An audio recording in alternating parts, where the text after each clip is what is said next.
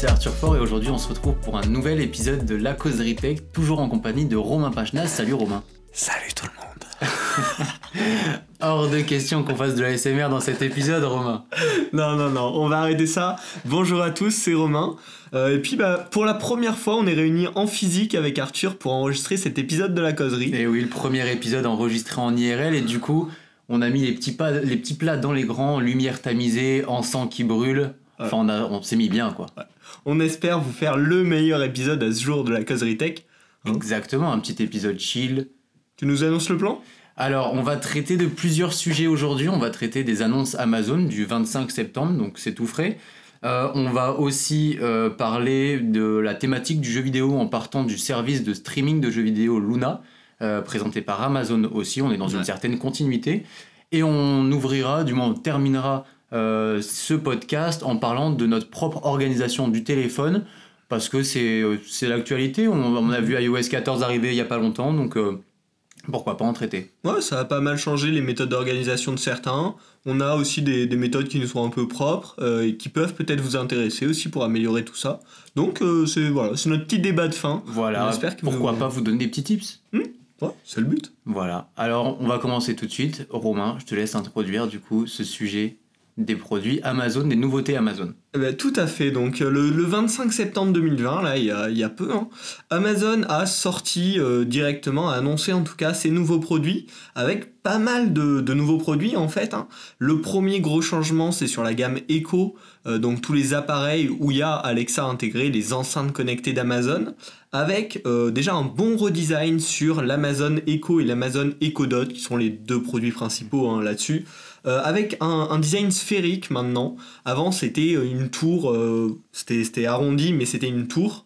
Euh, alors que là, on a vraiment des, petites sphères, donc bah, d'une certaine taille pour la Echo et un petit peu plus petit pour la Echo Dot avec des prix qui, il me semble, restent à peu près dans, ce que c'était déjà avant, 100 hein. euros pour la Echo et 60 euros pour la Echo Dot, avec, on peut s'y attendre, de nombreuses promos qui vont arriver, hein. certainement avec les fêtes. On peut très, enfin, c'est des, des, produits qu'on peut très facilement trouver à 50%. Le Black Friday qui arrive euh, à grands pas.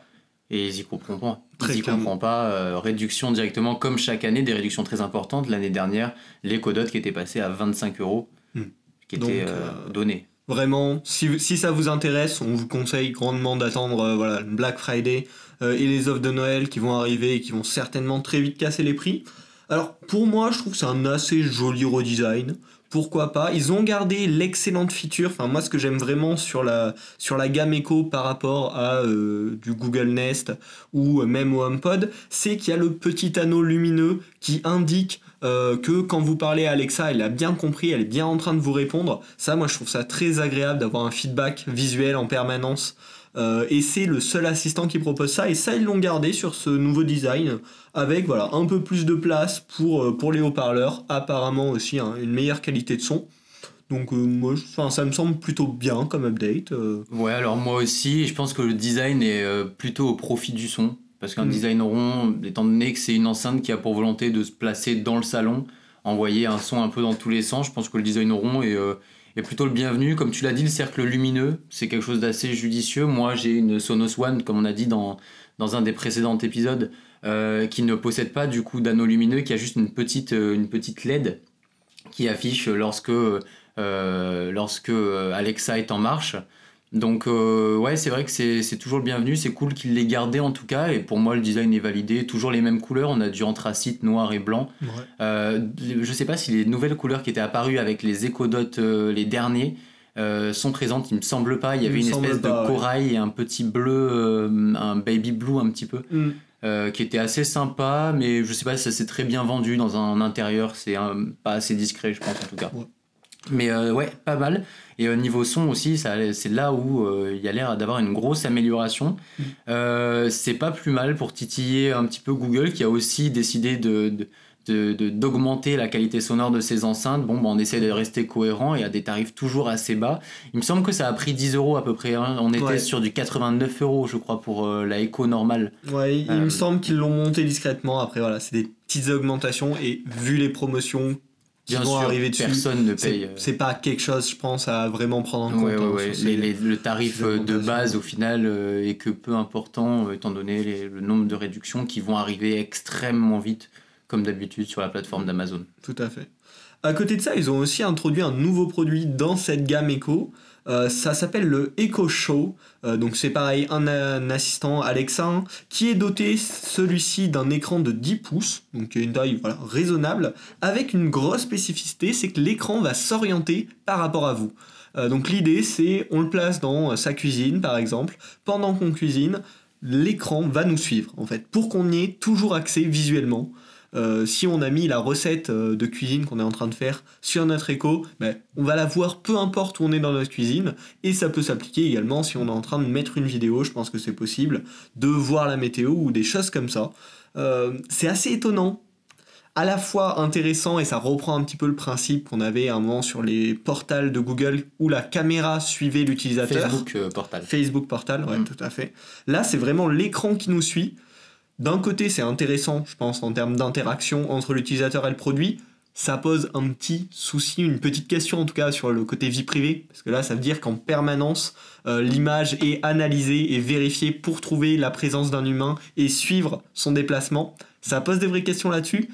T'en penses quoi? Est-ce que c'est un vrai problème à ton avis? Pour moi, c'est pas un problème parce que je suis déjà extrêmement écouté par, euh, par le Jeff Bezos euh, via mon enceinte Amazon. Donc, honnêtement, qui me regarde, bon, je suis plus à ça près. Non, mais c'est vrai qu'il y a une vraie question par rapport à ça, niveau vie privée et, euh, et niveau observation. Parce que là, on n'est plus juste sur euh, une écoute sonore, on est aussi sur de la vision de ce qui se passe chez soi. Donc, c'est vrai que c'est un peu, un peu dommage. Alors, je voudrais juste revenir sur le moment où tu as dit que c'était un nouveau produit. C'est un produit qui existait déjà chez Amazon. On avait alors, c'était un Echo Show qui avait du coup ce nom-là, euh, mais qui n'était pas du tout orientable, qui n'avait pas le même design, pas une interface aussi poussée, euh, qui servait juste à afficher euh, certains. Au final, ils ont créé certes un nouveau produit, euh, mais en partant d'une copie pas totalement vierge, étant donné qu'ils avaient déjà quelque chose. Là aussi, on peut voir totalement une concurrence du coup au produit d'Apple, pas d'Apple, de Google, euh, le Nest, euh, je sais Hub, il me semble. un truc comme ça, vous voyez, où, Ouais, c'est euh, c'est un peu avec un écran, les, les ouais noms euh, dans ces. avec un écran. Et là, du coup, on a l'impression que c'est un petit peu un mix entre du coup le, le Nest Hub, il me semble, et euh, le portal de Facebook, du coup. Mm. Donc, il y a vraiment euh, une- un vrai intérêt. En tout cas, pour parler du design, parce que c'est ce qu'on a fait juste avant avec. euh, avec euh, l'écho dot et écho normal. Euh, le design est plutôt cool, on reprend aussi cette sphère au pied euh, en rajoutant du coup un, un écran qui m'a l'air assez grand, qui est plutôt cool du coup, Mm. et qui tranche un peu avec ce que Google a fait, qui est un écran très petit, hein, qui fait même pas 7 pouces il me semble. Ouais, Donc euh, l'intérêt est moindre et là euh, il y a un- moi je trouve que c'est plutôt c'est plutôt sympa pour des recettes de cuisine, des choses comme ça dans un salon. Euh, ça peut être le bienvenu, d'autant plus, je sais pas, il y a une caméra du coup j'imagine pour la reconnaissance, Une caméra de 13 mégapixels en effet. donc ça pourra permettre de faire de la, de la visio. Ouais, c'est bien le but forcément de Voilà. ces produits. Et là encore, c'est un concurrent au portal de. Facebook qui propose comme feature principale hein, justement la visio. Euh, bon, par contre, c'est un produit à 249,99€, donc bien plus cher quand même que les Echo à ce niveau-là. L'atout de l'écran sur ces produits, sur de l'appel, sur de la visio, pourquoi pas? Sur le reste, je sais pas vraiment si ça apporte une grande valeur. Euh, Aujourd'hui, je connais personne qui qui a utilisé un, un produit de ce type, euh, que ce soit un Google, un Amazon, euh, autour de moi. T'as- Moi non plus honnêtement, euh, j'ai eu aucun retour là-dessus. Hmm. Euh, c'est vrai que c'est, ça peut être un petit peu un produit de niche pour fans de la tech ou pour maman aimant beaucoup passer de, de temps dans la cuisine et suivre ses recettes marmitons.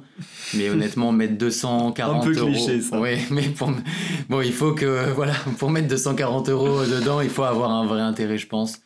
Euh, la visio, ça peut l'être. Portal n'est pas Mm. donné non plus. On est à 199 euros pour Ouais. euh, la première version de Ouais, Portal. fait. On est légèrement au-dessus, d'une cinquantaine de 50 euros. Euh, bon, ouais, pourquoi pas. Après, quel service euh, va être utilisé pour de la visio Euh, Amazon, pour l'instant, n'a pas de service de visioconférence. Donc, euh, comment ça va être introduit? Je sais pas. À pas. voir. Comment ils l'ont introduit? J'en sais rien. Ouais, c'est complètement à voir, à découvrir. Ça pourrait être bien euh, dans, dans un futur épisode si on arrive à avoir des retours. Un petit peu aussi de voir le succès de ce type de produit. Ouais. Parce qu'on n'a pas vraiment d'informations à ce jour-là. Enfin, donc ça Je peut être sais- intéressant je sais d'analyser absolument ça. pas comment ça se vend, euh, la, la quantité d'utilisateurs euh, déjà sur les anciennes versions. Et même pour Mm. Portal, honnêtement, euh, je ne sais pas qui utilise ça. C'est ça. Donc, euh, et peut-être voir les, les vrais usages qui sont dispo. Alors, à côté de ça, dans des produits un petit peu fun aussi, euh, qu'Amazon ont, annoncé euh, à ce moment-là, c'est euh, la, caméra Ring. Alors, c'est une caméra de surveillance pour chez soi, quoi. pour se protéger des, potentiels voleurs, enfin voilà, pour sécuriser sa maison avec une fonctionnalité assez étonnante, c'est que ce, cet objet Ring est conçu d'une base et d'un mini drone qui va pouvoir se, déplacer finalement dans la maison, dans l'appart et euh, bah, transmettre avec, avec la caméra voilà, la, vision et donc donner plusieurs angles de vue d'un même point. Et donc s'il détecte une présence, le drone va s'élever et se balader dans la pièce. Donc ça a un double effet déjà d'avoir accès à une caméra euh, toujours bien placée, on va dire. Et en plus de ça, de faire un peu flipper, je pense, euh, le, potentiel voleur quand il y a un drone qui s'éveille, qui vole et qui apparemment fait un peu de bruit, hein, d'après ce qu'a dit Amazon. Je pense que ça met un petit coup de stress. Donc sur ça, je pense que c'est peut-être très efficace comme système d'alarme en fait techniquement. Euh, après, c'est un concept un petit peu étrange et un petit peu réduit. Euh, c'est-à-dire que le drone, on ne peut pas le contrôler à la main. Il n'y a que des trajets préenregistrés. D'ailleurs, on n'a pas encore d'informations sur comment on préenregistre ces trajets qui peuvent être effectués par le drone. Mais c'est intéressant parce qu'en fait, au lieu de bombarder euh, sa maison de caméras dans tous les coins, il suffit d'avoir un drone qui va se déplacer et proposer plusieurs angles de vue. Et pareil, quand il est dans sa base, en fait, la caméra est dans le boîtier. Et du coup, euh, ben, il n'y a pas de, point de vue lorsque le drone est posé dans sa base. Donc c'est un petit peu étrange ça aussi. Ça veut dire que la base en elle-même n'est pas un point de vue. Tant que le drone décolle pas, on n'a pas de vision sur sa maison. Euh, c'est un produit étrange, rigolo. Est-ce que ça va bien se vendre? Est-ce que c'est vraiment utile? Là, j'en ai aucune idée, honnêtement. C'est un produit qui s'adresse pas du tout à moi. Euh, mais en tout cas, l'idée est plutôt cool. On a vraiment l'impression que c'est un objet qui est tiré de la série Black Mirror. Quoi. Ah ouais, tout à fait. là, on est sur quelque chose de, qui est fun, qui peut être flippant, du coup, parce qu'on se dit que c'est quand même Amazon derrière. Euh, comme on l'a dit juste avant, ça pose des questions de vie privée. À la Amazon pourrait peut-être potentiellement se balader dans notre maison avec de la vision. Techniquement. techniquement, oui. Donc, euh, c'est vrai que l'idée est assez étrange. Je pense que c'est efficace, honnêtement, euh, contre un cambrioleur. Euh. Ah, je flippe, moi. Enfin, il, m'en faut peu, mais là, je flippe beaucoup. Tu viens d'annoncer que t'es un cambrioleur, Romain, c'est ça Non, j'annonce que dans ma propre maison, une alarme, ça me fait peur. Oui, évidemment. non, mais c'est vrai que euh, c'est vrai que c'est un produit assez marrant, honnêtement. Un peu bizarre, du coup, le fait qu'il n'y ait pas de point de vue quand il est au, repos, enfin, qu'il est mm. statique. C'est bizarre. Bon, après, je pense que c'est que du software. Ils peuvent juste débrider cette fonctionnalité. Il y a pas. Ah non, c'est vraiment que le, drone, en fait. La, ah, c'est que la caméra du que la caméra du drone, en fait, vient se remettre dans le Ah oui, d'accord. oui, oui, oui. Du coup, euh, elle, est, elle est vraiment physiquement, elle ne peut pas voir en dehors. Et c'est aussi pour le coup un avantage en termes de vie privée. C'est-à-dire tant que le drone est dans son socle, on sait que absolument personne, même un hacker mal intentionné, imaginons qui arrive à hacker le produit, ne peut pas voir à travers. C'est dans le socle, la, la caméra est bloquée. Donc de ce côté-là, bon, c'est peut-être plus intéressant en termes de vie privée. Euh, après, ça réduit son utilisation. Ouais, ah oui, clairement, clairement. Donc euh, ouais, ouais, pourquoi pas, ouais, parce que c'est-à-dire qu'il faudrait une autre caméra aussi pour avoir un point de vue euh, fixe. Mm. Alors que là, l'intérêt, ça aurait été d'avoir une seule caméra qui puisse se déplacer. mais qui fait office de caméra classique en étant sur un point fixe en temps, en, temps régulier quoi. Mm. En plus, vu le design, ça paraît pas grand chose. Si la caméra était juste euh, placé au-dessus. Est-ce que ça changerait quelque chose euh, au fait que le drone puisse voler Je pense pas, ça a pas l'air en tout cas. Peut-être que le grand atout de ce produit, en fait, c'est juste que c'est un produit auquel on s'attend pas. Euh, je pense que personne n'avait prédit ce type de produit. Il est assez drôle, il est vraiment tiré d'un film de science-fiction. voilà. Je pense que c'était sympa d'en parler. Ouais, c'est sympa d'en parler. On a, des idées sur le prix, des choses comme ça ou pas? Sur le prix, c'est une très bonne question, ça. Euh, ou bah ça a été juste annoncé euh, tel un projet ou. Euh, alors je, je, peux checker ça si tu veux parler un petit peu en attendant du, du Fire Stick et puis je vais regarder ça. Ouais alors bah, une petite mise à jour du Fire Stick dans la gamme des produits, pas grand chose, c'était déjà un produit qui était plutôt abouti. là on a eu quelques features enfin correct que j'ai même pas spécialement en tête puisque c'était déjà cool. On a du coup le, la 4K qui est vraiment arrivé dessus qui s'est développé euh, il y a une petite box alors il y a la Fire Stick euh, TV euh, normale et 4K ils ont aussi sorti du coup une version un peu plus grosse qui ressemble un peu plus à une box un peu comme à la Mi Box de, de, Xiaomi. Donc une petite box qu'on mettre avec la télé. Toujours la télécommande qui est à peu près à peu près similaire. Enfin trois fois rien comme changement juste de quoi la maintenir en vie et c'est d'autant plus important quand on voit que Google a présenté sa nouvelle Chromecast Mm. qui arrive avec une interface du coup qui est Google TV avec une télécommande qui est dessus une très jolie télécommande d'ailleurs beaucoup plus jolie pour ma part enfin que je trouve pour ma part euh, que celle de la Fire Stick, euh, enfin des Fire Stick, puisque étant donné que ce, que ce, ce sont les mêmes télécommandes.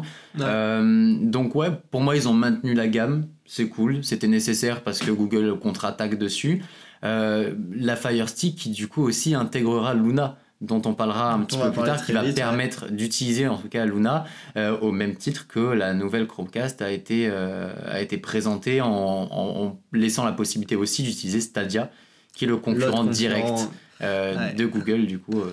Et c'est là où c'est c'est un, un- un sujet un peu drôle. L'Apple TV, qui existe depuis bien plus longtemps euh, que ses produits, hein. l'Apple TV, ça fait un petit moment qu'elle a été introduite dans sa première version, et qui finalement prend énormément de retard. C'est un objet relativement gros, on n'a pas de version un peu light comme on a sur le Fire Stick Lite ou la Chromecast qui peut être très petite. Il n'y a pas forcément de gros services de jeu à part Apple Arcade, mais qui est complètement différent de ce que proposer euh, Amazon Luna, dont on va parler très vite, et euh, Stadia. Euh, donc finalement, c'est marrant que dans cette course où Apple avait de l'avance, ils prennent un retard assez conséquent.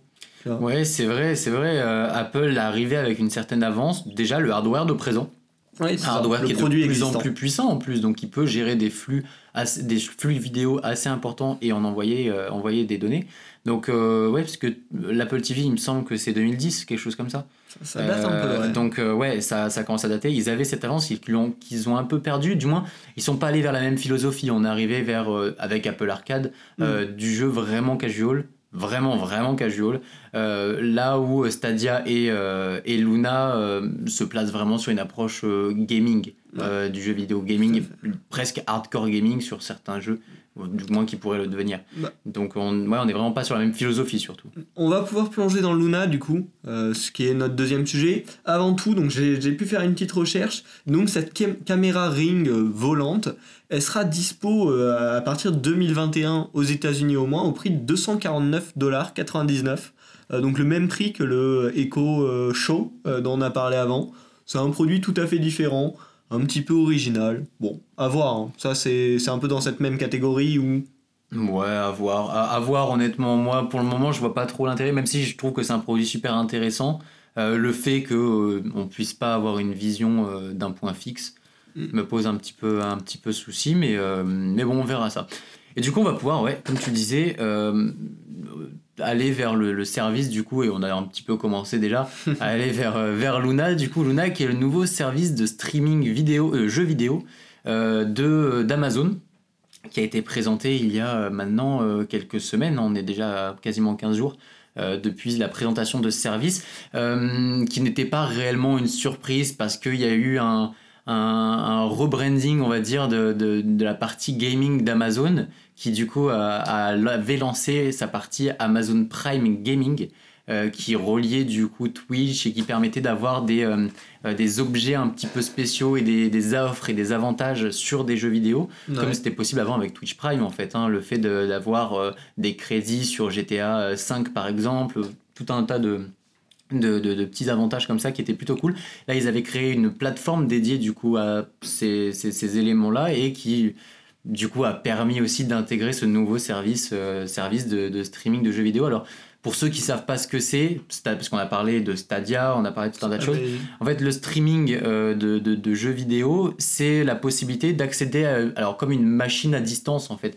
Euh, C'est-à-dire qu'on va accéder à une console qui est déportée, qui se trouve sur un serveur et on va y accéder juste avec une connexion internet et un ordinateur, un smartphone ou une télé connectée euh, slash euh, Fire Stick TV par Ouais, exemple pour Amazon, euh, qui du coup va nous permettre de streamer euh, l'image de cette console et nous-mêmes de contrôler cette image pour, parce que c'est un jeu vidéo avant tout. Donc avec un contrôleur euh, utiliser une console qui se trouve à distance. C'est un peu ça on va dire l'idée euh, du cloud gaming comme on, on l'appelle. C'est plutôt cool. Bêtement, c'est tout simplement avoir un appareil qui est pas forcément performant, mais pouvoir jouer dessus à des jeux qui demandent beaucoup de ressources, voilà. Parce que la puissance euh, graphique et déporté ailleurs, donc là sur les serveurs d'Amazon. Euh, et tout bêtement, c'est ça. C'est pouvoir jouer à des jeux de ouf sur des appareils euh, bas de gamme, moyen de gamme ou très haut de gamme et que ça y change rien, qu'on ait toujours la même expérience de qualité. Voilà, t'as bien vulgarisé la chose, euh, Romain. merci beaucoup. C'est clair maintenant. Et du coup, voilà, là, Amazon a décidé de se positionner sur secteur là où Google l'a fait déjà il y a un an. Euh, Stadia qui n'a pas vraiment été un gros succès, beaucoup de latence au début, euh, des choses qui avaient été annoncées qui n'ont pas été tenues, notamment le fait de pouvoir euh, partager sa, session de jeu, tout un tas de choses. et puis ouais, surtout la latence hein, au début, ça, parce que c'est quand même assez important dans, dans, le jeu vidéo. Si tu contrôles ton personnage et qu'il y a une demi-seconde de décalage, c'est pas agréable. Ça devient très vite injouable. Ça devient très vite injouable quasiment, et c'est vraiment pas, pas agréable euh, à utiliser. Alors là, euh, Amazon a tapé assez fort en présentant son produit et a clairement attaqué Google en disant qu'ils allaient euh, sortir des, des, features, enfin des, une offre qui est complète, au contraire de celle de Google, et qu'elle serait complète dès le lancement pas de promesses en l'air, etc. C'est le jour du lancement, il y aura ces choses-là. Hmm. Assez fort de leur part. D'ailleurs, des grosses annonces concernant ça, à noter le partenariat avec Ubisoft, qui sont pas quand même un gros créateur de jeux. Ouais, un très très gros acteur euh, de l'industrie du jeu vidéo. Donc euh, voilà, la collaboration, euh, du moins un partenariat entre les deux, qui du coup intervient dans un système un peu spécial pour ceux qui connaissent Amazon Prime Video. Sur Amazon Prime Video, on a du coup une offre, une offre de, de contenu qui est déjà relativement, le relativement large, mais on a la possibilité de s'inscrire à des, des channels, des chaînes euh, de, qui ont été créés, par exemple la chaîne OCS qui est disponible dessus, à laquelle on va pouvoir s'abonner en plus de notre abonnement euh, Amazon Prime, c'est-à-dire qu'on a un surplus pour pouvoir avoir le contenu et le catalogue d'OCS par exemple. Et là, ça va être un petit peu la même chose, euh, c'est-à-dire qu'on va pouvoir s'abonner au contenu proposé par Ubisoft pour avoir une offre de, de, jeux vidéo qui est plutôt cool. Un petit peu compliqué ce fonctionnement. C'est un petit peu compliqué, ça a l'air de bien marcher avec Amazon Prime parce que ça fait quand même plusieurs années maintenant. Mm. Euh, après, c'est vrai que ça fait rajouter, euh, rajouter des sous. Il n'y a pas eu plus d'annonces. Est-ce que quand on va s'abonner à cette chaîne, déjà le prix, parce que pour bénéficier de beaucoup de jeux, euh, ça devrait coûter une certaine somme étant donné les jeux et on va en reparler. Donc ouais, je sais pas comment ça va le faire. Moi, je trouve que l'idée est plutôt cool de pouvoir choisir un éditeur ou du moins une, maison d'édition de, jeux vidéo et de bénéficier de leur catalogue de jeux. Pourquoi pas? Moi, je trouve que c'est plutôt cool. Après, euh, à voir surtout les tarifs, en fait, c'est là-dessus que ça va jouer. Les tarifs vont y jouer beaucoup. Après, moi, ce qui me fait peur avec Amazon, hein, et pour moi, c'est le gros souci avec Amazon Prime, donc qui est le service un peu comme Netflix d'Amazon, c'est que c'est pas des interfaces très bien travaillées, pas très performants au final. Tu vois qu'Amazon, ils font énormément de trucs, mais ils vont pas jusqu'au bout dans la conception de ces choses-là. Euh, et pour le coup, sur un service de, de streaming de jeux vidéo, c'est encore plus important. C'est-à-dire que si l'expérience est mauvaise, s'il y a de la latence, ça va très vite partir en couille. Euh, excusez-moi l'expression, je me suis un petit peu emballé. Euh, mais, mais, clairement, ça pose problème sur Amazon Prime. En tout cas, moi, ça me pose problème en tant qu'utilisateur. Du coup, j'utilise assez peu. Sur une plateforme de, jeux vidéo, le problème va être encore plus impactant sur les utilisateurs. Euh, et ça risque de poser souci s'ils n'arrivent pas à faire ce, ce, petit pas de qualité en plus qu'ils ont tendance un petit peu à oublier quand même dans tous les services qu'ils intègrent dans, dans, leurs abonnements. Ouais, t'as raison, là, l'expérience utilisateur globale sur une plateforme de, de, jeux vidéo est super importante parce que ça peut complètement ruiner l'expérience de jeu. Euh, et du coup, euh, bah, au final, ne, plus avoir un, vrai intérêt. Euh, néanmoins, je trouve que c'est une idée cool. Moi, j'aime bien l'idée du, du, cloud gaming, honnêtement, étant donné que les connexions Internet vont, ne vont que s'améliorer maintenant, j'espère et mm. j'imagine. Donc, notamment avec l'arrivée de la 5G, pourquoi pas, pour pouvoir jouer n'importe où, dans les transports en commun, sur son téléphone, euh, jouer à, des gros titres, ça pourrait être incroyable. Euh, et ça réglerait pas mal de problèmes hardware, euh, de, puissance, on va dire, sur des téléphones ou d'autres appareils, donc c'est plutôt cool. Moi j'aime bien ce concept, mais c'est vrai qu'il faudrait que tout soit bien pensé, et là il faut penser sur un ensemble, pas juste des petits points, etc. C'est d'ailleurs ce que n'a pas fait Google, et je pense que c'est une des raisons de leur échec. Mm. Et en même temps, sur ce secteur-là, un petit peu global, si on le prend au sens de streamer de la puissance déportée euh, pour jouer à des jeux vidéo ou autre, il y a pas mal d'acteurs différents avec des approches différentes. On peut parler du français Shadow PC, qui propose de, des, complètement des PC à puissance déportée, donc sur n'importe quel ordinateur, on peut accéder à un ordinateur de bonne puissance, que ce soit pour faire des jeux vidéo ou euh, plus bêtement pour faire de la bureautique, pour faire tout ce qu'on peut faire sur un PC. Et à côté, on a aussi Microsoft, par exemple, avec son Xbox Game Pass dont tu me parlais euh, dans l'après-midi, qui, pour un certain abonnement, permet de jouer à énormément de jeux euh, en illimité, que ce soit sur sa console ou même sur les PC Windows, peut-être plus tard l'étendre sur d'autres plateformes. Donc il y a plein d'approches différentes, euh, plein de stratégies différentes, c'est-à-dire qu'Amazon, à part le Fire Stick, a un environnement qui lui est propre, trop important où on pourrait utiliser ce service. Euh, donc je sais pas quel type de service va gagner. C'est des approches très différentes, avec des expertises très différentes aussi. Hein. Quand tu vois un Microsoft avec bah, tout le service Xbox, ils ont quand même une expertise dans ce domaine-là du jeu vidéo, hein. une bonne expérience désormais, là où Google et Amazon l'ont beaucoup moins. Donc qu'est-ce que ça va donner? Ouais, t'as raison. Alors surtout, moi je mettrais Shadow PC quand même, euh, qui est de la société Blade d'ailleurs. Shadow PC, je le mettrais vraiment à part parce qu'on est vraiment sur euh, le, streaming d'une puissance brute. Euh, d'une puissance qui peut servir pour des professionnels ou pour tout, un tas de choses. Voilà, c'est un petit peu différent. On n'est pas vraiment, alors même si c'est quand même plutôt bien vendu sur le côté gaming, et c'est d'ailleurs vraiment mis en avant par les influenceurs choisis pour en parler. moi, je le mettrais quand même à part parce qu'on n'est pas du tout sur la même, la même approche là. Le cloud gaming en tant que tel, on est plus sur une approche de simplifier l'expérience de jeu et l'apporter à tout le monde. Vraiment une démocratisation du jeu vidéo, qui n'est pas vraiment le cas, je pense, sur, euh, sur un Shadow PC, qui est beaucoup plus compliqué. Au final, on a juste un PC. Mm. Donc, euh, avec toute la liberté que ça offre, là, on est vraiment sur du jeu vidéo pur et dur. Mais tu as raison de parler du Game Pass, par contre, qui est un petit peu différent. Le Game Pass, qu'on a quand même la possibilité de télécharger le contenu euh, sur sa console ou sur son PC.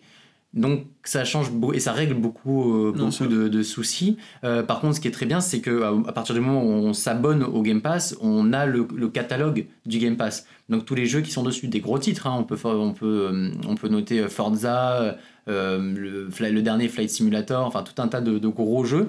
le rachat de Bethesda par Microsoft peut aussi laisser présager que du bon.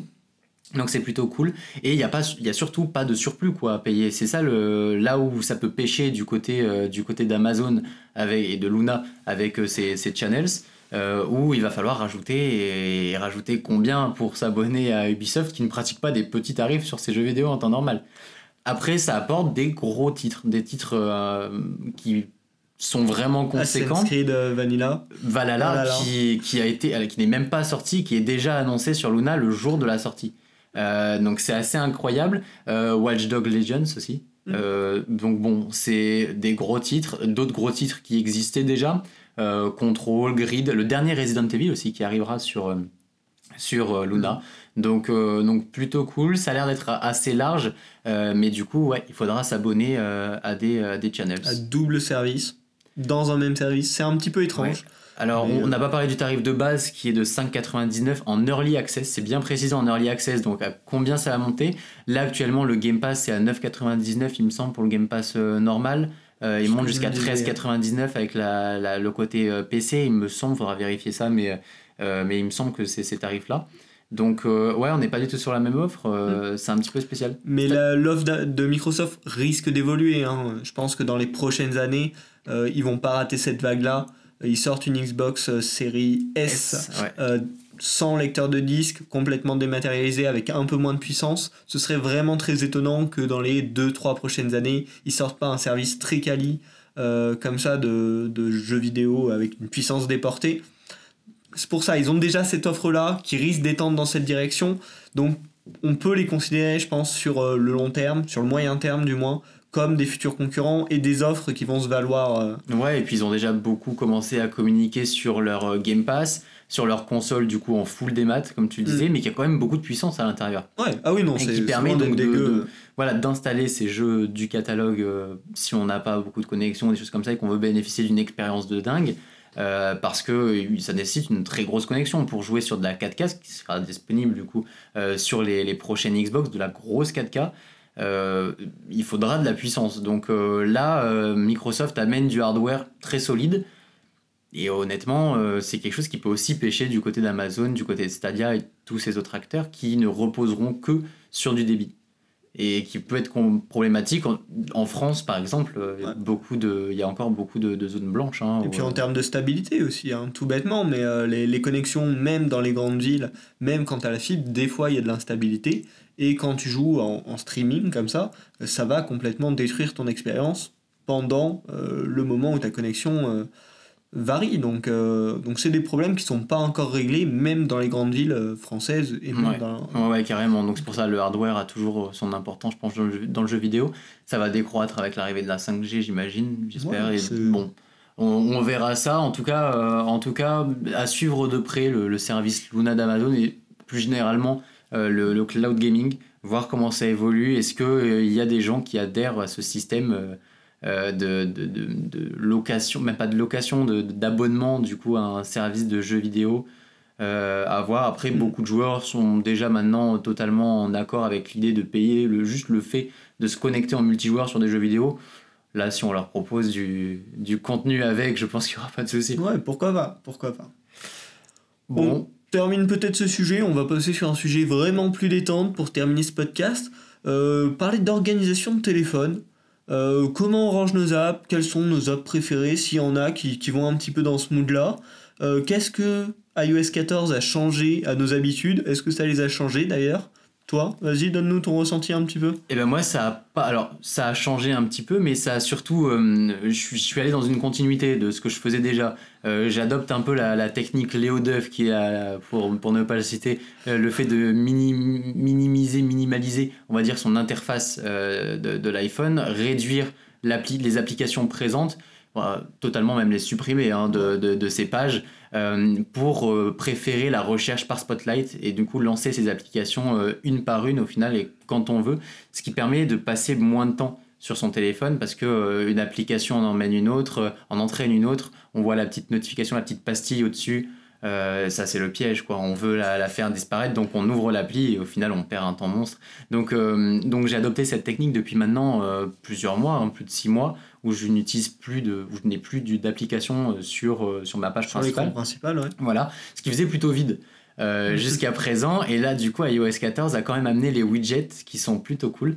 Alors moi, j'ai organisé un peu spécialement du coup ma, ma page, qui du coup n'est qu'une seule. Hein. On a une seule page euh, sur mon téléphone euh, avec des widgets, donc avec un gros widget, la, la, taille, maximale. la taille maximale en haut, dans lequel on peut swiper et changer du coup le widget. Donc j'ai mis une le... pile intelligente. Voilà, c'est ça. Donc j'ai mis le calendrier, mes raccourcis Siri qui sont plutôt cohérents et la météo quelque chose d'assez basique. J'en ai mis deux petits juste en dessous, euh, les batteries du coup de, de, mes appareils, que ce soit de ma Watch, mes AirPods et de mon iPhone, et euh, à côté euh, l'utilisation, mon temps d'écran. donc voilà, comme Toujours ça. dans cette démarche de, de faire réduire, attention, voilà. réduire. C'est ça. Donc une interface vraiment basée sur l'information, qui va juste m'apporter des informations au premier coup d'œil. Et pour moi, c'est la meilleure utilisation me concernant de mon téléphone. J'avais pas besoin de plus, quoi. Donc, euh, du coup, tu as sélectionné aussi des informations qui vont pas t'attirer dans une application. C'est ça, c'est ça. Euh, c'est-à-dire que la météo, tu la vois, tu as besoin de rentrer dans l'appli. C'est pas le feed de news euh, ou ah, les musiques que tu préfères ou les choses comme ça. C'est vraiment du contenu informationnel qui te suffit en lui-même. C'est quelque chose qui va pas du tout m'attirer et, et, me faire lancer une application, du moins. Là, j'ai tout, j'ai mes, mes rendez-vous, mes cours, tout un tas de choses dans mon, dans mon agenda. Et c'est ce que je vois en fait en, en, premier et j'ai pas besoin de plus. C'est-à-dire qu'une fois que j'ai vu l'information, je ferme mon téléphone et c'est terminé. Il n'y a, mm. plus, il y a plus ce souci-là. Ça, ça invite pas à l'interaction en tout cas. Donc, euh, donc c'est plutôt cool. J'ai aussi d'ailleurs enlevé quasiment toutes mes notifications de l'iPhone, euh, mis à part euh, ma messagerie, enfin mes, mes SMS, mes appels, Snap que j'utilise quand même beaucoup pour en messagerie classique, qui a vraiment remplacé quasiment mes SMS. Euh, et c'est tout. Euh, exit euh, les, notifications Instagram, Twitter, etc., qui au ah, final te font perdre un temps, un temps fou. D'autant plus que du coup, j'ai l'Apple Watch SE et on en reparlera. Et on avait terminé le dernier podcast dessus, donc j'ai craqué. Mais avoir une Apple Watch, c'est aussi recevoir ces notifications sur son poignet et recevoir des notifications incessantes de Twitter, Instagram et tout un tas de choses dans ce C'est ingérable. ingérable. Donc j'ai totalement exit ça. Et toi, du coup, qu'est-ce que tu as, pu changer avec euh, iOS 14 dans ton organisation euh, eh ben, Je vais te raconter ça. Après, il faudra quand même qu'on parle des résultats de toute cette modification euh, dans, tes habitudes. Alors, moi aussi, ça fait peut-être un an que j'avais adopté cette méthode Léo Duff qui consistait bêtement avec iOS 13 avant de ranger à peu près toutes les applications dans un dossier, le mettre en page 2 et du coup avoir un écran d'accueil complètement vide et utiliser, comme tu disais Arthur, hein, la recherche Spotlight. Donc sur l'iPhone, il suffit de glisser euh, depuis l'écran d'accueil de haut en bas et donc ça affiche une barre de recherche. Là, on tape le nom de l'application et on la lance. Donc vraiment dans ce but de pas être attiré, parce que du coup, on voit jamais les petites puces de notification. On voit pas aussi euh, l'appli où on sait qu'on va avoir du contenu facile. Faut qu'on la cherche, faut qu'on la veuille vraiment et qu'on tape quelques lettres sur le clavier. Ça permet déjà de pas passer de temps à chercher des applications qui sont rangées super loin, parce qu'on utilise tout le temps la recherche, c'est rapide, c'est efficace, et surtout d'être moins diverti. Moi, j'ai vraiment ressenti je pense que mon temps d'usage de téléphone a baissé facilement de une demi-heure, trois quarts d'heure par jour en appliquant cette technique. Euh, vraiment, et c'est en fait c'est pas du tout gênant. Euh, c'est-à-dire qu'on se rend juste compte qu'on fait ce qu'on a envie et pas ce qui nous attire quand on s'ennuie. Et, et, grâce à ça, on retrouve un peu aussi le temps des fois de se dire, ok, j'ai rien à faire, mais je vais pas ouvrir mon téléphone, choper la première appli que je trouve. Bah non, on ouvre, il y a rien. Tu vois faut qu'on sache ce qu'on va y faire. Du coup, bah on rééteint, on se dit ok, je vais regarder un petit peu ce qu'il y a autour. Et pour le coup, c'est un vrai changement. Euh, moi, j'ai vraiment apprécié ça. C'est une technique que je recommande, bon, qui fait euh, bien sûr un peu técos, ça fait un peu celui qui veut faire différemment, mais en réalité, ça apporte vraiment quelque chose au quotidien, je trouve. Ouais, je suis d'accord. Moi, je veux juste rebondir sur ce que tu disais juste avant. On se retrouve à ouvrir notre téléphone et au final, on se dit, bon, on va pas lancer telle appli. C'est vrai qu'au début, on se sent con.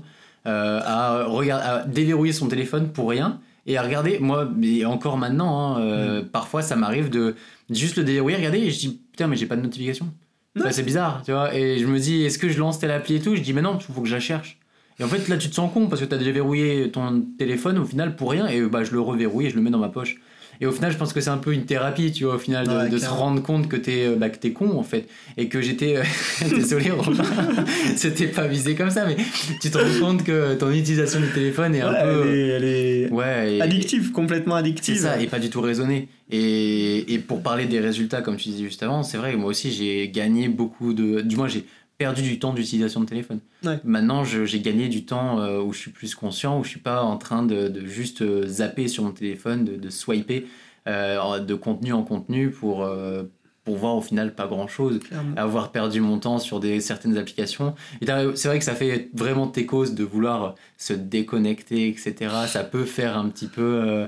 je suis dans la, dans la hype moi, je, je le ressens pas comme ça. Je me dis que c'est bon, bah, il faut y passer parce que ça devenait euh, et ça devient chez un peu tout le monde assez grave entre guillemets où on utilise notre téléphone pour certains plus de 6 à 7 heures par jour et c'était mon cas honnêtement l'année dernière je me suis rendu compte euh, ouais, ça piquait, ça. à utiliser euh, que j'utilisais mon téléphone plus de 7 heures par jour en plus de l'utilisation de mon Mac Là, t'es passé à combien du coup Là, je suis en moyenne à 5 heures maintenant, même pas 4-5 heures. Ça dépend. C'est toujours pas mal. Hein. C'est déjà beaucoup. impressionnant. Déjà beaucoup. Après, euh, après, je fais pas mal de choses sur, euh, sur mon téléphone. Le contexte aussi de rester euh, à la maison et de voir beaucoup moins de personnes. On est dans, toujours dans la période post-Covid, très proche du post-Covid. Donc on est, on est encore à la maison, encore sur notre, nos écrans d'ordinateur, etc., le téléphone à côté. Donc on l'utilise pour se divertir un petit peu. Euh, mais ça diminue beaucoup. Enfin, la diminution est quand même assez drastique. Euh, euh, là, maintenant, passer 5 heures sur mon téléphone, je trouve que c'est plus grand chose par rapport à avant. Ça a diminué, mais ça, ça fait que décroître. Hein, ok, ok. Moi, j'étais plutôt sur du 3h30, on va dire, avant par jour. Là, je suis maintenant entre 2h30 et 3h par jour. Ce qui est important. après, voilà, c'est des utilisations qui varient, qui sont plus ou moins utiles. Euh, mais du moins, il y a cette prise de conscience et le fait, ce que tu parlais tout à l'heure sur les notifications également, ça c'est vachement important. C'est quelque chose qui change pas mal l'utilisation. Euh, désactiver toutes les notifications qui sont pas des messages directs, qui sont pas des appels, euh, ça fait gagner un temps et une liberté de fou parce qu'on se retrouve avec dans une journée peut-être trois fois moins de notifications. Dès qu'on n'a pas tous ces appels là, euh, et donc c'est une, très bonne euh, pratique, je pense. Je vous invite à tester en fait. Moi, je vous invite surtout à aller voir le nombre de notifications que vous recevez par jour dans l'application. Sur euh, alors pour ceux qui sont sur iOS, allez dans le temps d'écran du coup qui se trouve dans les réglages et regardez votre utilisation, alors la moyenne quotidienne dans la semaine que vous utilisez votre téléphone, mais surtout regardez le nombre de, de notifications que vous recevez et c'est assez incroyable. Moi, j'étais à quasiment plus de 200 notifications par jour des notifications pour la plupart inutiles et qui, mm. qui m'invitaient juste à utiliser telle ou telle euh, application pour au final pas faire grand chose après quoi. Ouais, bah, carrément, carrément. Et après, pour revenir sur euh, ces nouveaux widgets d'iOS 14, alors moi je les ai testés les premiers jours, j'en ai mis quelques-uns sur mon écran d'accueil. Euh, et puis finalement, bah, j'en ai pas vraiment l'utilité. Je me suis tellement habitué à cet écran d'accueil vide, j'ai juste une jolie image, je suis content. Bah, que les, les, widgets, finalement, ça me dérange. Ça fait du surplus d'infos. Je les ai calés euh, dans mon petit centre de notification à gauche. Donc quand je veux accéder à la météo, à l'état de ma batterie, à mon temps d'utilisation aussi quotidien que j'ai mis euh, dans cet écran-là, je peux y accéder. Mais finalement, je me suis habitué à cet écran vide où j'ai juste une image. C'est cool, je suis content. Euh, et ça me convient pas mal comme ça. Donc ça dépend des, des ouais, Ça dépend des préférences, je pense. Moi, honnêtement, maintenant, mon téléphone, euh, pour les trois quarts des fois où je le déverrouille, sert seulement à regarder en fait ma page et avec les infos que j'ai dessus. Donc honnêtement, j'ai quasiment même plus besoin de mon téléphone étant donné que bah, j'ai la watch. Euh, il suffirait juste que je paramètre, que je mette mes rendez-vous, etc. Rien que sur mon Mac et que ce soit connecté à ma watch si je l'avais en cellulaire par exemple. Mm. en fait, j'aurais les infos dessus et ça me suffirait amplement. Et du coup, on va vraiment vers, euh, pour moi en tout cas, je me rends compte que je vais vers le fait de euh, supprimer, on va dire, euh, du moins diminuer, on va dire, l'impact du téléphone et euh, son utilité. L'utilité de l'interface, etc., pour moi, a beaucoup moins d'importance maintenant. Le fait d'avoir d'avoir un téléphone avec beaucoup de choses à faire dessus, c'est de moins en moins utile. Donc, en vrai, vraiment vers le fait de, de minimaliser, on va dire, la tech. Pourquoi pas l'avoir à terme juste au son dans mes AirPods, pouvoir avoir toutes mes informations juste au son. Là, on va vers de l'extrême, tu vois, mais, euh, mais, euh, mais je me rends compte qu'au final, euh, ouais, pourquoi pas. C'est pour ça que les lunettes connectées, avec très peu de choses, pour moi, ça remplacerait totalement un téléphone ou une chose comme ça, tu vois. J'aurais pas besoin de plus. Bah, c'est intéressant. Faut, faut voir ce que ça donnerait, parce qu'il y a quand même 5 heures de téléphone par jour. Hein. ouais, oui, bien sûr. Faut pas, ah faut pas négliger. Quoi. Alors 4h36, hein, je viens de regarder pendant que tu parlais. Ok, 4h36 précisément cette semaine, qui vont peut-être pas disparaître comme ça. Bien sûr. mais par contre, c'est peut-être aussi la création la suppression de cet entre-deux qu'est le téléphone et pour peut-être le remplacer par le potentiel combo montre-tablette ou montre-ordi portable. Et peut-être qu'on va vers ce type euh, d'usage où on aura plus un appareil quotidien qui est toujours avec nous toujours sur nous, toujours accessible avec le minimum, vraiment que le très utile, que le cœur des informations, et après un appareil un petit peu plus important où on peut vraiment consulter des informations, on peut vraiment regarder des informations de manière agréable, travailler même un petit peu. Euh, c'est peut-être cette direction finalement qu'on prend sans s'en rendre compte. Ouais, c'est ça, avoir un seul, un seul appareil pour un petit peu tout faire, un, all-in-one qui, pourrait être, euh, qui pourrait être vraiment cool. Qui, ouais, moi j'aimerais bien. En vrai, c'est une vision aussi qui est, qui est plutôt cool. Mais, euh, mais voilà. Mais en tout cas, je vous invite à, vraiment euh, aller voir votre utilisation et à réfléchir sur votre utilisation du, du téléphone, euh, votre utilisation des écrans en général, qui pour beaucoup est excessive, et moi le premier, honnêtement. Et sans s'en rendre compte. sans s'en rendre compte, c'est devenu extrêmement naturel. Après tant d'années, je peux maintenant utiliser des écrans quand je regarde le temps d'utilisation de mon ordinateur portable que je la, et que je la combine du coup à celle de mon téléphone. En fait, je me rends compte que 80% de mon temps dans la journée, euh, en, fait, est, utilisé par des écrans. Ou du moins, je le, passe euh, face à des écrans. Donc c'est vrai que c'est quelque chose qui, peut faire un petit peu peur. Euh, mais c'est intéressant, je pense, pour, pour entamer cette thérapie cette thérapie technologique. Quoi. Ouais, ouais, c'est, un sujet important. Je pense voilà, comme tu le dis, faut s'y pencher dessus. Et si vous pensez que c'est un souci, que c'est gênant dans votre quotidien, essayez, tester les méthodes. Là, on vous en propose, mais il y en a énormément d'autres. Hein. Euh, on vous a parlé d'une technique en particulier, il y en a beaucoup d'autres que, vous pouvez, que vous pouvez trouver, que vous pouvez adopter. À un moment, j'avais testé aussi de passer mon téléphone en noir et blanc. Euh, dans les options d'accessibilité, euh, sur l'iPhone, mais également sur Android, on peut décider de passer son téléphone en échelle de gris. et du coup, bah, il n'y a, a, plus aucune couleur.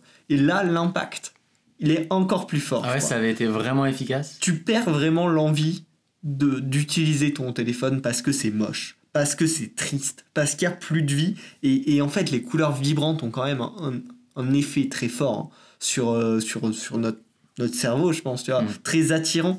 Et en le passant en gris, là, il y a vraiment une chute tout aussi importante euh, d'utilisation, même peut-être plus importante d'utilisation que euh, la technique un peu Léo de rangement des applications. après, le souci, c'est que moi, j'utilise pas mal Snap. Euh, et du coup, prendre des, des snaps et mettre des textes dessus quand c'est en noir et blanc, en fait, c'est vachement. C'est juste pas pratique parce qu'on sait pas si c'est bien lisible le texte ou pas. Euh, c'est tout bête. hein. Mm, Mais je pense que j'utiliserai pas Snap quotidiennement. Je les resterai en, en gris parce que je ressens vraiment ce côté de je suis juste moins attiré. Je l'utilise tout autant quand j'en ai besoin, mais je suis moins attiré. Et voilà, le seul souci, c'est prendre des photos. Euh, après, il y a la possibilité euh, de, avec un, de paramétrer le triple clic sur le bouton de démarrer de l'iPhone pour switcher entre le mode noir et blanc et le mode euh, couleur. Mhm. Euh, donc ça, je l'ai activé, je l'utilise régulièrement. Euh, mais c'est vrai que c'est un petit peu dur de switcher à chaque fois. C'est pas une manip pratique. Ça fait perdre du temps. Des fois, tu vas oublier de le repasser en noir et blanc. Donc c'est pas pratique. Mais si vraiment euh, il y en a parmi les utilisateurs du podcast qui se sentent trop addicts, qui veulent trouver une solution un petit peu bourrin, un petit peu efficace, je vous conseille vraiment de tester ça. Et, euh, et ça fait vraiment une fracture euh, à laquelle on n'est pas habitué. Ouais, je me doute. Et oui, tu disais, l'impact des couleurs du coup sur l'utilisation, elle est super importante. Euh, c'est quelque chose. Honnêtement, ça va donner un dynamisme dedans. C'est vrai qu'elle est sur une interface complètement euh, Fade. Fade, parce qu'au final, elle est réellement fade. On n'est pas juste sur du noir et du blanc, on est sur des, des teintes de gris. Ouais, Euh, parce que fait. les couleurs vont juste être transformées dans et euh, converties en certaines teintes de gris. Donc c'est une interface tellement triste qui au final euh, ouais te donne pas envie d'être confronté à elle quoi. ah non, hein, C'est ça t'attriste, ça te fait passer un mauvais quart d'heure, euh, c'est pas euh, ce qu'il y a de mieux quoi. Donc ouais après c'est vrai que c'est une méthode assez assez dure pour, Mm. euh, pour passer j'imagine déjà que moi la mienne m'a fait du mal au début, euh, vraiment du mal. Ouais, Donc tu, tu l'as ressenti. euh, je l'ai vraiment ressenti, oui, oui, oui. C'est sûr, au début. Et puis, comme je disais, hein, les moments un petit peu cons où tu vas faire des, des actions et tu te rends compte que tu es, robotisé, en fait. Tu agis plus par, par- en pleine conscience, quoi. C'est- Ça fait, ça fait peur. Ça fait Ouais, peur. fait peur. Et pour terminer, est-ce que tu as une petite app, euh, toujours dans cet esprit d'amélioration de l'utilisation de notre téléphone, à recommander D'amélioration Non, globalement honnêtement, pas grand-chose. J'utilise principalement les applications euh, Apple. Ouais. Euh, vraiment, moi, c'est les applications Apple que, que j'adore. Euh, que ce soit le calendrier Apple, enfin, il est vraiment génial. Il est extrêmement développé. On peut ra- vraiment rajouter beaucoup de choses. Tout est synchronisé avec mon Mac, mon Apple Watch, tout un tas de choses.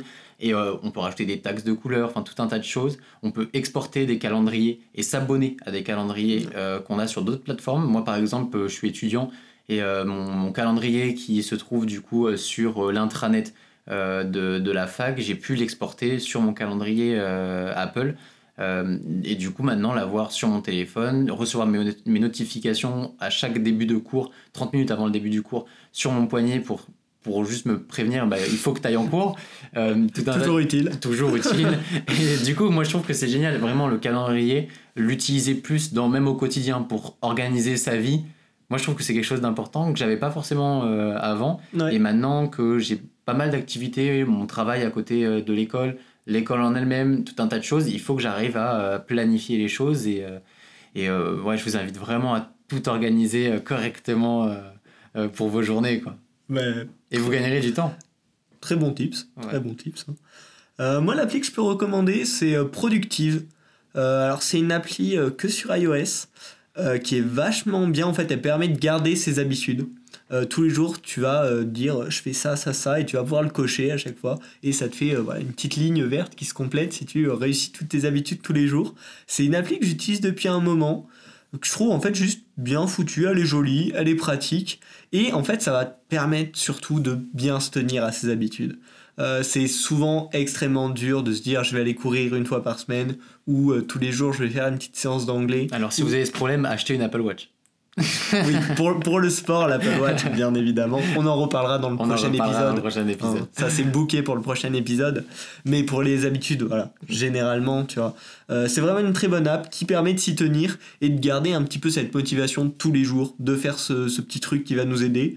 Et euh, bah, du coup, moi ça m'aide un peu dans mon hygiène, on va dire, de téléphone, parce que je sais que tous les jours je vais essayer de checker un article en anglais sur l'appli Medium, et c'est au moins dans ces 3 heures par jour euh, sur mon téléphone, du temps que je sais que je vais bien exploiter. Euh, et je me force à le faire tous les jours. Enfin, à force, c'est aussi un plaisir, tu vois, une satisfaction.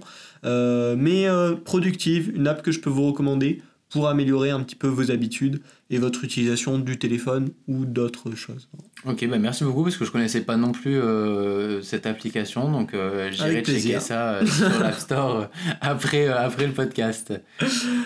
Eh ben, je Bon. pense qu'on a tout dit pour cet épisode. hein. Ouais. Si on veut teaser le prochain, ben, review de l'Apple Watch SE par Arthur. Bah bien sûr, étant donné que j'ai pu me la procurer et, euh, et j'en suis très très heureux. Et je l'avais un petit peu annoncé, c'était un petit peu décidé euh, lors de la fin du podcast puisqu'on en a parlé dans le podcast. Et, euh, et ça m'a donné, le- ça m'a mis l'eau à la bouche. Et je me suis dit bon bah il faut que j'y aille. Donc on, on parlera probablement très probablement de ça que du coup j'aurais pu tester pendant plusieurs semaines. Et donc j'aurai un avis relativement construit sur, sur cette dernière. Ouais, carrément. Et puis on verra d'autres sujets, bien sûr, qui accompagneront ça, que vous découvrirez si vous vous abonnez à la causerie tech. N'oubliez pas de le faire sur votre plateforme préférée, Apple Podcast, Spotify, Deezer et euh, toutes les autres plateformes. hein. On est partout, On est partout, même sur YouTube. même sur YouTube. Tu Alors, t'occupes, euh, Euh, les- le dernier épisode, l'avant-dernier, n'y est pas encore. Il, a, il y a, ah, il y a peut-être eu un oubli. Il y a Ah peut-être eu là un là là oubli, là ça là. va être réglé. Normalement, quand vous entendrez ce podcast, tout ça sera. sera réglé, ouais. Évidemment, évidemment. Je pense qu'on peut terminer là-dessus. Euh, là, moi, comme d'habitude, on va vous inviter à euh, lâcher un petit commentaire, euh, mettre euh, un, Une bonne un- note. une bonne note sur les différentes plateformes. Ça nous aide toujours à être, euh, à être référencé. À ne pas hésiter à nous contacter sur les réseaux sociaux euh, qui seront du coup en description à chaque fois. Comme toujours. Donc, euh, donc voilà, euh, aucun souci avec ça, on sera là pour vous répondre et ça sera On un sera plaisir. super heureux. On sera très heureux, même si on répondra pas tout de suite parce qu'on n'a plus les notifications, comme on l'a dit. En effet. Petit Il peut y avoir un petit délai. Voilà, donc répondra euh, avec mais on répondra le plus rapidement possible en tout cas et ça, fera, euh, ça nous fera plaisir. Moi, je vous souhaite une agréable soirée si c'est en soirée, une agréable journée si vous écoutez ce podcast en journée. Et euh, Romain, je te laisse le, le mot de la fin. Bah, une agréable matinée pour ceux qui l'écoutent en matinée. Oui, il y a des leftos. Voilà, tout simplement. Et puis partagez le podcast. Partagez le podcast. Oh non, pas la SMR Allez, à très bientôt pour un nouvel épisode de la causerie. Salut tout le monde